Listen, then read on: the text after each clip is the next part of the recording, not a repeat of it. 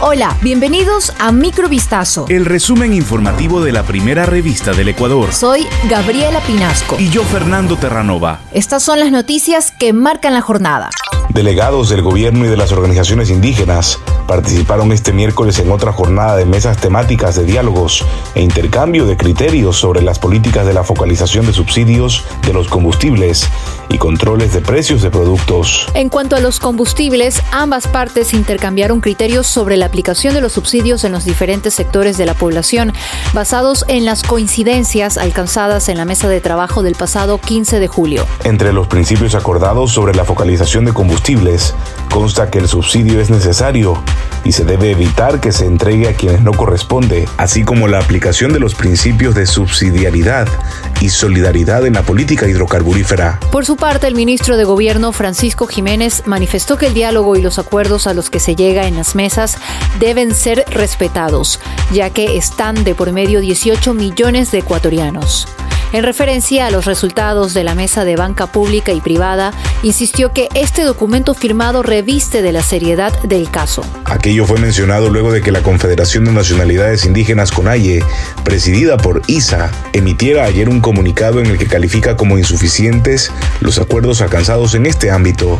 Una mujer de 54 años de edad que acudió al Hospital Santa Teresita del Cantón Santa Rosa en la provincia de El Oro falleció mientras esperaba su turno este martes 26 de julio. La fallecida, identificada como Josefina Guevara, había llegado a la sala de emergencias quejándose por un fuerte dolor en el pecho e incluso sus gritos de auxilio alertaron a los pacientes y doctores de la casa de salud. Al atenderla, los médicos indicaron a la mujer que primero debía ir al laboratorio del hospital para realizarse exámenes. El trayecto hacia esta zona la habría agitado, por lo que decidió sentarse en unas escaleras a pocos pasos del laboratorio luego de hacerse los exámenes. Pero en la espera de su turno, la paciente se desmayó. Al ingresarla hasta la sala de emergencias, los médicos confirmaron su deceso. ¿Dónde está Lupita?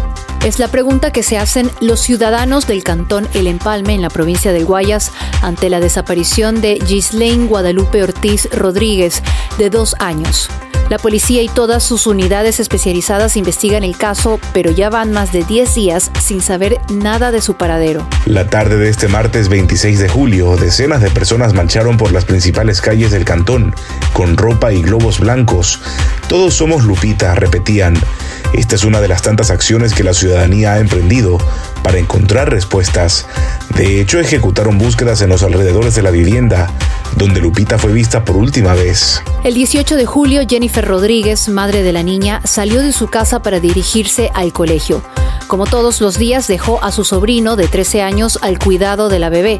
Me despedí de ella con un besito y un abrazo. Le dije, mamita, ya mismo vengo. Esto fue lo que narró la madre. En ese momento llegó el tío de la menor, quien se quedó dormido en esa casa, ubicada en el recinto El Topadero. Asimismo, el adolescente manifestó que durmió con la bebé en sus brazos, pero cuando despertó ya no estaba. ¿Qué dice la policía sobre el caso? Ingrese a vistazo.com para leer el reportaje completo. Una foto que se viralizó en redes sociales puso en evidencia a varios trabajadores de salud cuando estos libaban durante su horario laboral dentro del Hospital Martín y Casa de Babahoyo en la provincia de Los Ríos. En la imagen se visualiza a 15 personas alrededor de un escritorio de la Casa de Salud y unas botellas de alcohol. Tras el hecho, la Coordinación Zonal 5 del Ministerio de Salud se pronunció e informó sobre las medidas en contra de los servidores. Se dispuso la desvinculación de la máxima autoridad del centro hospitalario, Grace Vallas, debido a que en la fotografía se constata una falta grave. Además, anunció la salida del funcionario de asesoría jurídica de la Coordinación Zonal y se iniciaron 13 acciones administrativas disciplinarias a funcionarios del hospital. En Barcelona, una mujer se acaba de convertir en caso único de curación funcional del SIDA.